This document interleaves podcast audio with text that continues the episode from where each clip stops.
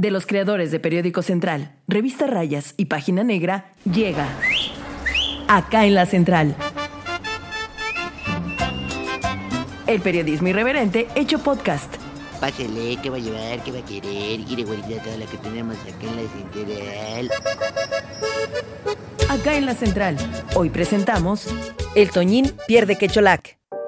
José Alejandro Martínez Fuentes, el alcalde de Quecholac, fue detenido el pasado 27 de septiembre en la presidencia. El alcalde es nada más y nada menos que el hermano del Toñín, el más famoso guachicolero del Triángulo Rojo.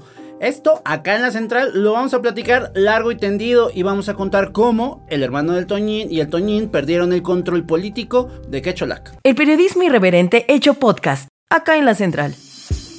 ¡Wow! Amigos, quiero saludar a Edmundo Velázquez. Qué gran entrada. Viridiana Lozano y yo estamos anonadados, estupefactos. Ya hasta queremos ir a hacer transmisión a Quecholac, tío Mundis. Platícame qué ha pasado. Para que tengo no el salgamos Jesús vivos de ahí. boca. Pues mira, quién sabe con eso de que ya están deteniendo al jefe de los... Bueno, están buscando al jefe de los halcones, pero vamos a contar Esta- exactamente sí. cómo está la cosa. La verdad es un tema. A ver, Quecholac está a cuánto tiempo de la ¿Cómo a ciudad de Puebla para ¿Hora y media? Hora y media. Hora y media. Hora y Está media. como a hora y media de la ciudad de Puebla, está pasando Tecamachalco, ¿no? O sea, pasas Tecamachalco y por ahí en esa zona está Quecholac. Yendo hacia Veracruz. Hace unos años, bueno, aún es un foco rojo, pero hace unos años lo fue aún más por ser eh, pues uno de los epicentros del huachicol en el estado de Puebla. Pues allá mucha gente se dedica a la extracción ilegal de eh, hidrocarburos, que estuvo muy en boga por ahí del 2017, 18. 17, 18, un poquito antes también por ahí empezaban. Estuvo muy en boga y bueno, ahí nacieron varios capos huachicoleros, entre ellos el Toñín y Alejandro Martínez Fuentes. No, perdóname, no. No, no, no. es, ese Es el es. Antonio. Antonio Martínez Fuentes. Antonio Martínez Fuentes, Antonio alias El Toñín. Pero bueno, a estos capos no les ha sido suficiente con tener el control del huachicol y otros delitos que se cometen en la zona, sino que además pues se intentaron enquistar en el poder, eh, en la administración pública, digamos. Y así Alejandro Martínez Fuentes se convirtió hace, en el proceso electoral del 2018 en presidente municipal de Quecholac. Y no solo eso, en esta pasada elección se logró Se reelegir. reelegir. Alejandro Martínez Fuentes es el hermano del Toñín, o sea, de El Capo Huachicolero. El guachico, o sea, sí, dedicados a, todo este tema del trasiego, ellos lo que han hecho ha sido como exhibir o, decir que es un tema de que son de campo, que son muy humildes, que son muy cercanos a la gente, pero lo que ocurrió es que realmente en sus predios, que son los que están a un costado de la autopista, este... México-Veracruz. es donde estos empezaban a cobrar una, una cuota, digamos, por el, el guachicol que sacaban. Entonces, eh, las versiones extraoficiales señalan que el Toñín históricamente fue uno de los primeros eh, eh, personajes que ingresa con un especialista en, en temas de, de, pues, de ductos y todo esto y hacen las primeras tomas eh, clandestinas. A raíz de que él estaba en una zona privilegiada, eh, muy pegada a la sí, por autopista. sus terrenos volvió- pasaba Exacto. el ducto. Y entonces era de, vino fulanito por tantos litros y vino sutanito. Y entonces dicen que incluso hay una libretita, ¿eh? De donde Su tiene bitácora. todos- todas las deudas de la zona. Pero bueno. Bitácora es Toñín. Pues ya empezamos hablando más bien por quién es el Toñín. Pues sigamos en ese tema y después hablaremos de pues todo lo que ha pasado esta semana, ¿no? Entonces, bueno, ellos además de empiezan por ahí, por el control del De porque Quecholac. tienen los terrenos, ¿no? De donde tenían que pasar los ductos y van cobrando, pues digamos que el, el- Y también diversifican los delitos, porque del huachicol recordemos que pasan también al robo de camiones de carga. Ujú. Y de ahí pues se desata también la violencia porque pues empieza con, eh, bueno, hay versiones periodísticas que apuntan a que con el tráfico de armas y otras cosas. El ¿no? narcomenudeo y han empoderado a otras mafias que pasaron por la misma México-Puebla. Acuérdense que también la carretera México-Puebla tiene como cinco tramos peligrosos. Uno precisamente es ya la zona donde eh, ya va acercándose a Veracruz. Mientras más te vas acercando a Veracruz es más peligroso. Y ahí es donde el Toñín se alió con otros personajes como el Mamer, como el Bucanas. Se dividieron la zona desde hace mucho tiempo y poco a poco cada uno de los capos ha caído o ha huido. En el caso del Bucanas, hemos publicado información en Página Negra que él ya está, ya es una persona que está bastante cansada porque está enfermo, al parecer, que se ha fugado a las cumbres de Aculcingo y toda esa zona que ya está pegado a, a A Veracruz. Veracruz. Y en el caso del Mamer, ya fue detenido, fue detenido el año pasado, a inicios de este año, y asciende el segundo al mando del mentado Mamer, que es eh, otro personaje conocido como el Choco. Y el Choco era quien ya tenía mucho apalabre con la zona del Triángulo Rojo, con el Toñín y con mucha gente de esa zona. Bueno, pero y dentro de toda esta diversificación de delitos y del gran emporio de El Toñín, pues llega un momento en que dice, algo nos falta. Pues la política. La política. ¿Por qué no controlar al municipio desde la función pública, desde la política? Y el Toñín y su hermano Alejandro se empiezan a meter poco a poco en la política. Y en el 2018 pues se convierte en presidente municipal Alejandro Martínez Fuentes. Y viene toda una suerte de discursos, yo me acuerdo en ese entonces, en decir que el Toñín no era su hermano, sino era un homónimo, casi casi se acuerdan Un que quería primo, como un confundir y decir, no, no, no, no, no, es que si yo tengo un hermano Antonio Martínez Fuentes, pero es homónimo del Toñín, que es el Toñín guachicolero. Acuérdense que incluso hubo muchos festejos cuando estaba preparando su, su campaña, su pre-campaña. Había el festejo de la mamá, el festejo del día del niño, el festejo de bla, bla, bla. Y llegaban con regalos súper onerosos a las juntas auxiliares, ¿no? De, de Palmar. Digo, bueno, de Palmarito y de, y de Quecholac. Porque, y además, también acuérdense que trajo a grupos pesados, donde hasta echaron balazos. Recuerdo que en algún momento el Toñín saca una pistola en, en uno de estos toquines de un grupo, creo que era intocable, no recuerdo bien, y echa balazos al aire. Y también recordemos que hacen una fundación o crean una fundación, una ACE, con la que lavaban el dinero, pues producto de estas actividades ilícitas. Y también a través de la fundación empiezan a regalar y a dar un montón y un montón y un montón de recursos que todos decíamos, ay, qué buenos hombres estos muchachos. Ajá, por el decían, amor de de, Dios". dónde tan, tanta, este, tanto amor y tanto, bueno, pues regalaban, me acuerdo que cuando, cuando fue el 10 de mayo regalaron lavadoras, regalaron electrodomésticos caros para la gente de la zona. Obviamente la gente de la zona ya los amaba por eso. Empezaron a seducir, eh, aprovechándose también del tema económico de las personas, porque pues sabemos que Palmarito Tuchapan es una de las juntas auxiliares que sí es, es pobre, pero eh, aparte, lo que también sabemos es que, por ejemplo, ellos cuando empezaron con su, su tema de la zanahoria y todo este tema de- de como agricultores, que también fue su parapeto para decir yo soy un pobre agricultor, eh, pagaban mal, ¿eh? O sea, realmente le pagaban muy poco a la gente y eran jornadas laborales sin descanso, ¿no? Pero empezaron a usar esta estrategia que muchos narcotraficantes utilizan en, de en el norte. En el norte y antes, bueno, en, en, en, en, Sura- en Sudamérica, ¿no? Utilizaron mucho esta La estrategia. benefacción. Pues convertirse en benefactores del pueblo para obtener la protección del, Del pueblo. Y hubo, sucedió algo muy descarado hace unos meses, que fue que enviaron los camiones estos completos con verduras y este, frutas y verduras, y los envían a la ciudad de Puebla, la capital. Y a zonas donde saben que iba a haber mucha, mucha, o hay carecía, ¿no? O sea, este, ¿sabes qué? Es un trabajo de limpieza de imagen, totalmente, que están buscando hacer. Entonces, cuando viene lo de la pandemia, eh, empiezan a hacer, no sé quién lo asesoró en medios, pero estaban tratando de hacer este tema como de, ¿sabes qué? El, el, el asunto es eh, exhibir que eres una buena persona, eh, no importa las acusaciones, tú deslígate, no sé quién, quién lo, quién lo asesoró, pero eso, ese tema de los camiones, nosotros lo publicamos, ¿no? Empezaron a ir a Aguasanta, empezaron a ir a Cuautlancingo también, algunas zonas de Coronango, eh, empezaron a ir eh, toda esta, esto es sur y periférico, ¿no?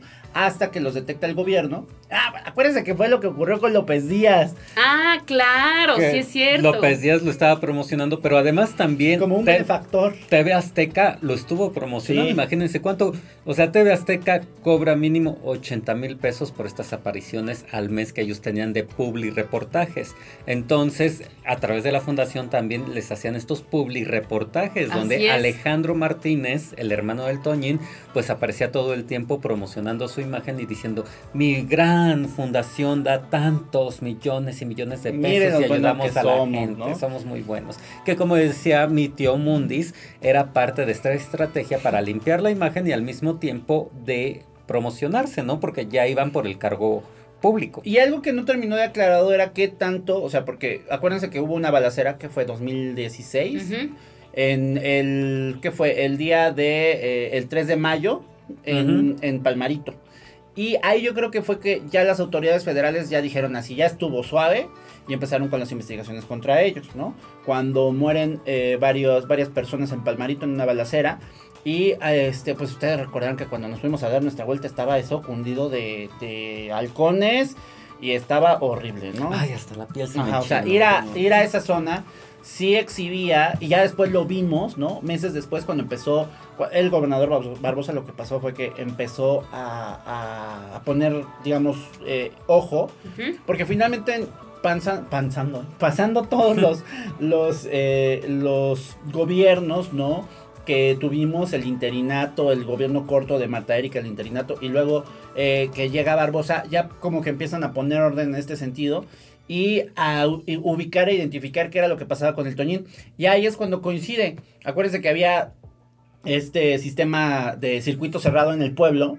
Así es. Y lo vemos el día del operativo que estuvieron a punto de detenerlo hace en agosto, ¿no?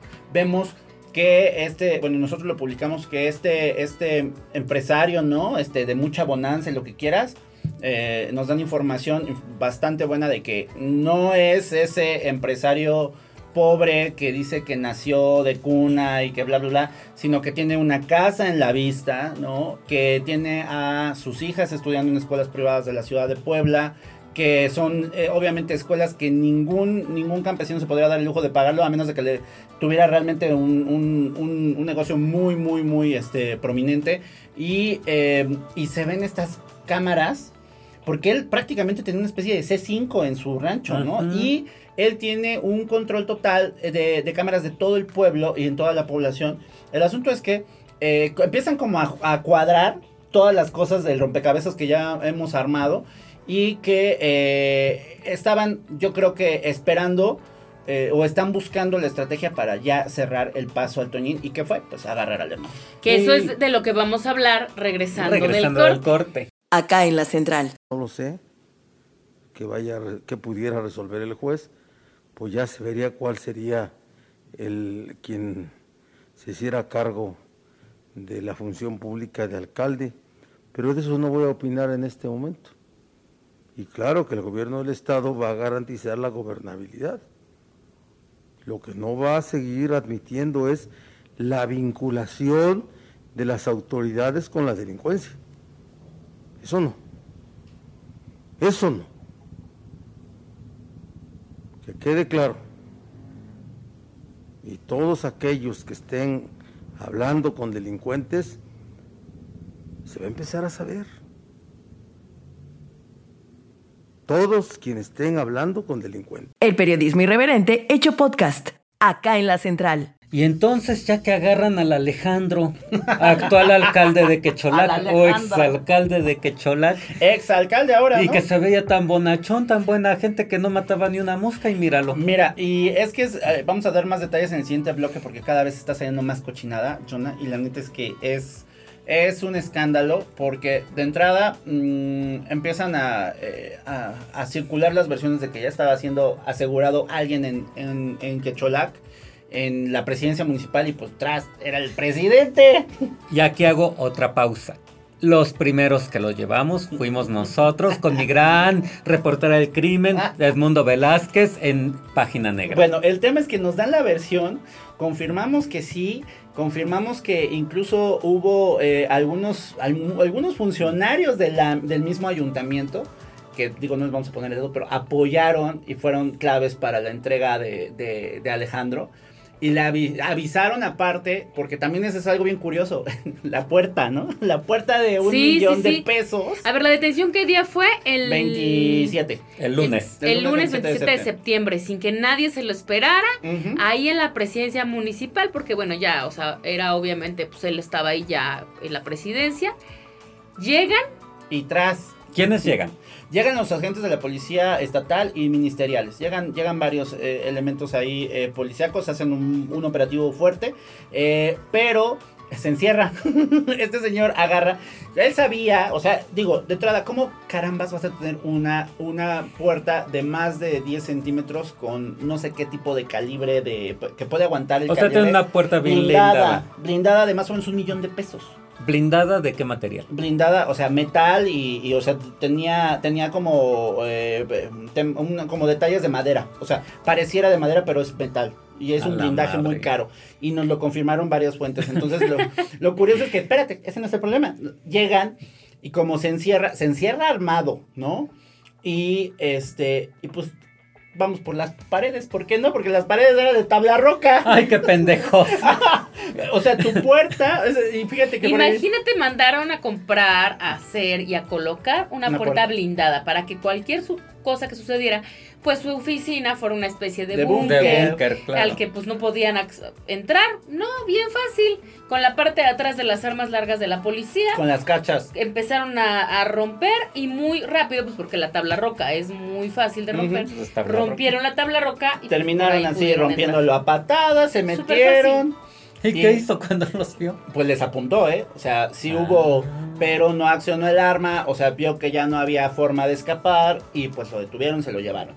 Se lo llevaron en helicóptero. De ahí de, de Quecholac buscaron un área creo que segura, donde ya había un helicóptero esperando. La verdad es que no sé quién lo operó, pero mis respetos, porque ya estaba el helicóptero esperándolo. Se lo llevan a Tepeji de Rodríguez, está ahorita en la cárcel. Es la, eh, para los amigos que nos escuchan fuera de Puebla, es la cárcel de mayor seguridad en todo el estado. Eh, no hay vaya ni señal de, cel- de- de celular porque la piedra no lo permite, la piedra donde está hecha esa, esa cárcel. Y eh, allá le hacen su control de detención. Eh, el sábado pasado eh, fue la vinculación a proceso. O sea, eh, Sí, y, porque hoy es lunes. y qué este, y por qué delitos lo vinculan. Por encubrimiento.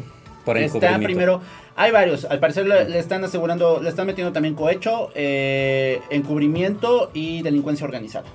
Entonces, todo obviamente por el hermano. Entonces, está haciendo como una estrategia y hay varias órdenes de aprehensión em, ya vigentes que salieron a, a la luz a raíz de que en el pueblo, como ya sabíamos, varios de sus operadores empezaron a juntar gente. Un día después, el 28, van a Casaguayo, intentan llegar a Casaguayo, ni siquiera llegan a Casaguayo, no los dejaron.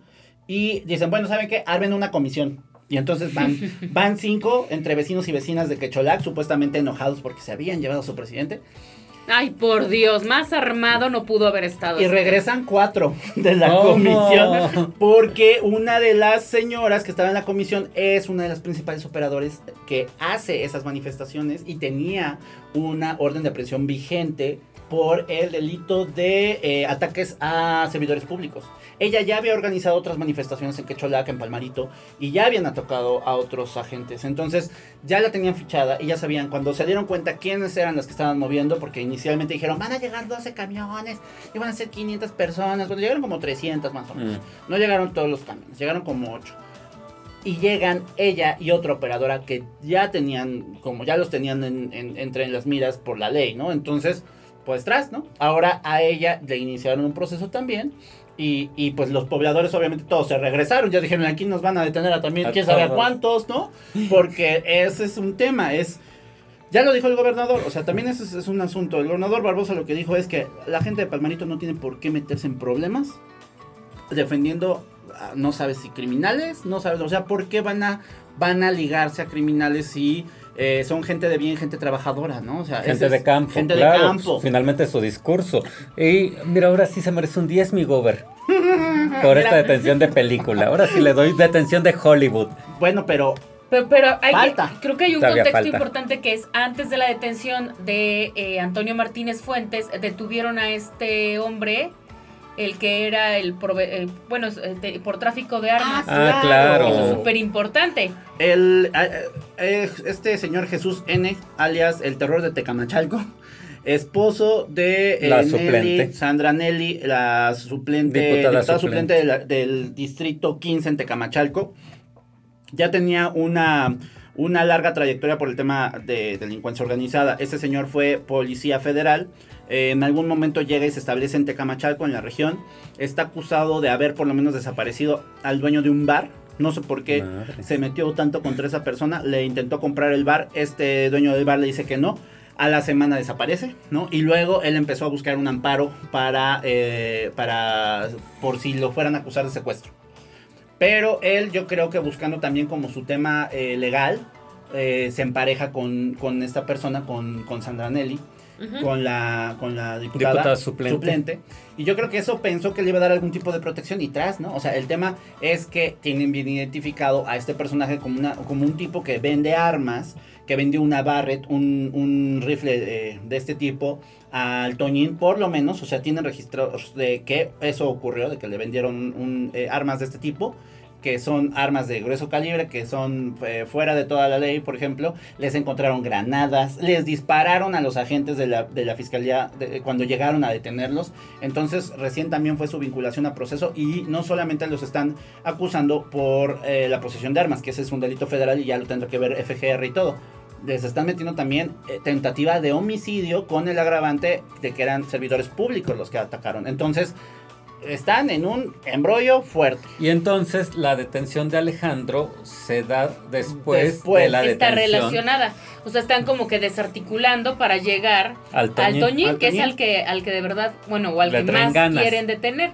Pero vamos a regre vamos a un corte y regresamos para hablar cuál es la situación actual de eh, Quecholac, qué está sucediendo en estos momentos y hasta dónde han avanzado más las investigaciones. ¿Ya sigues en las redes sociales al mejor portal informativo? Claro, Periódico Central. Instagram, arroba Central Puebla. Hay fotos de gatitos. no, no es cierto. Ay, no manches, siento que estoy viendo como estas narcoseries de Telemundo, como El Señor de los Cielos, eh, Pablo Escobar o algo así, Tiamundis. Pues- Pero todavía no acaba acá el chisme, está re bueno. Cuéntame qué pasa el viernes. Es nuestro, nuestro Pablo Escobar de acá cerquita. Eh, bueno, pues ya una vez que el ayuntamiento, porque empezó también a, a- a hablarse de- del Congreso, ¿no? Bueno, ¿quién va a ser el suplente del presidente de Quecholac? Porque su suplente, José Luis Peregrina, al parecer también es familiar de todos, de todos ellos. ¿no? Del Toñín. Del Toñín. Entonces es cuñado de Alejandro Martínez Fuentes y es familiar también del Toñín. Entonces hay como muchas versiones de que es muy probable que en lo legal el Congreso termine termine enviando a un suplente. Bueno, acuérdate que hacen un consejo. Va a haber un consejo. Municipal. Porque falta el otro proceso, ¿no? O sea, Oye. falta el, pro- el otro, el perdón, la otra administración. Ah, pero bueno, envían un consejo y tienen que repetir la elección porque todavía no ni siquiera han empezado Han a tomar empezado. protesta. Oye, pero Ah, este señor, el cuñado, Ajá. tengo entendido que es el abogado, el abogado del diablo. de verdad. Sea, es el abogado, No ¿no? Como que el licenciado, el que les o lleva sea, los... ni para dónde correr entonces. Ya valieron, esperamos que Mm. pronto detengan a al Toñín, pero sucede entonces el viernes Ujú, un operativo. otro otro más, por eso te digo que van desarticulando Otra exclusiva. todo. Otra exclusiva. de Página Negra Aprovecho la comer- el comercial para la exclusiva de Tía Mundis, Bueno. página negra. Que no les cuenten, amigos. La Oye, exclusiva la llevó mi tío Pero yo pensé que yo pensé que iba a dar más información el gobernador Barbosa porque creí que tenía más datos. No, porque estaban, yo creo que lo, no, yo creo que más bien no lo dio por un tema de seguridad, porque estaban en, en, en en- ese en momento. traslado. ¿Qué es lo que ocurrió? Fue que los, eh, pues a la hora del cambio de turno de los, de los policías municipales de Quecholac, que llega otro operativo el viernes pasado, En la mañanita. en la ¿Cómo a qué mañanita, ocho y media más o menos. A la madre. Y entonces, órale, va el pase de lista de los muchachos, ¿no? Para la entrega eh, y todo el rollo. Y que les aseguran la armería, que les aseguran a los agentes. Fueron 10 eh, policías municipales de Quecholac los que detuvieron porque había también un secreto a voces. El comandante, que también ya, ya está publicado, pueden encontrar la historia del comandante Leonel. El comandante Leonel de la Policía Municipal de Quecholac era el guarura del Toñín. Mm. Y operaba desapariciones y tienen por lo menos cuatro homicidios. Claro, porque usaban la señalado por cuatro homicidios. usaban la estructura entonces gubernamental para su estructura delincuencial y el comandante Era el principal jefe era de el los jefe de los halcones. escoltas y de los halcones del Toñín. Entonces, ya le quitaron a mm, su hermano, que era su financiero y al que veía todo el tema de la administración pública. Ya le quitaron, si es que es así, al abogado y al otro que podría llegar a salvar, pues Legalmente recuperar hablando. legalmente el tema del ayuntamiento de, de Quecholac. Ya también se lo quitaron. Y ahora ya le quitaron a su protector. Bueno, no, porque él está prófugo, pero a un- una parte de la célula de protectores y de jefa y de halcones que tiene en Quecholac. Así Sí. que ya están muy cerca El de tal, atrapar. el tal comandante Leonel sí está prófugo. Dicen que, bueno, eh, ahora sí que cuando llegaron a detener a los policías municipales, buscaban, lo buscaban a él. Y cuando empezaron a sacar cuentas todos los elementos de la, de la estatal y de la, de la fiscalía, pues no, es- él está prófugo desde que detuvieron a Alejandro Martínez Ah, Fuentes. se peló. Sí, en cuanto detienen al hermano de Toñín, él, mira, nada tonto, pelas. Y se va. Y eh, ahora, pues re- realmente de ahí empezó la versión de que, bueno, él es el verdadero, él es el líder de esto, él está en esto, y era el guarura de, de Toñín, ¿no? Entonces, Como el brazo armado. Ajá. El brazo armado, el que. No, espérate, dicen que aparte por eso también tenían como tan estructurado el tema de, de, las, de las cámaras. Él tenía los halcones bien amestrados. Reportaban cuando había alguien que no fuera, alguien, algún fuereño, alguien que no tuviera que ver, alguien de otra banda, y iban y los detenían. O sea, hacían todo el desmadre. Y date de santos que aparecieran vivos después. Ay, qué miedo. O sea, si uno iba de turista. Déjate de que no se puede ir a ¿te hacer en vivo ¿Te acuerdas cuando fuimos? Que la verdad fuimos muy al, al- lo pendejo, perdón. Pero es que eso, eso también, digo, sí, sí fue muy irresponsable de nuestra parte que llegamos así como de, ¿qué va, qué, qué va, Palmarito? ¿Cómo estás? Buenos días, Palmarito. Vengo a ver las zanahorias. No, pues no, imagínate que tenían tan estructurado todo eso que pues ahora esa, esa, eh, pues esa red estaba dentro de la misma policía.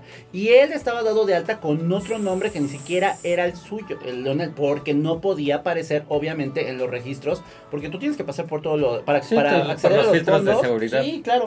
Entonces, hasta ahí vamos, eso es lo que tenemos, mientras no ocurra algo más fuerte, que yo creo que ya es la detención, es lo que nos falta, la detención del Toñín.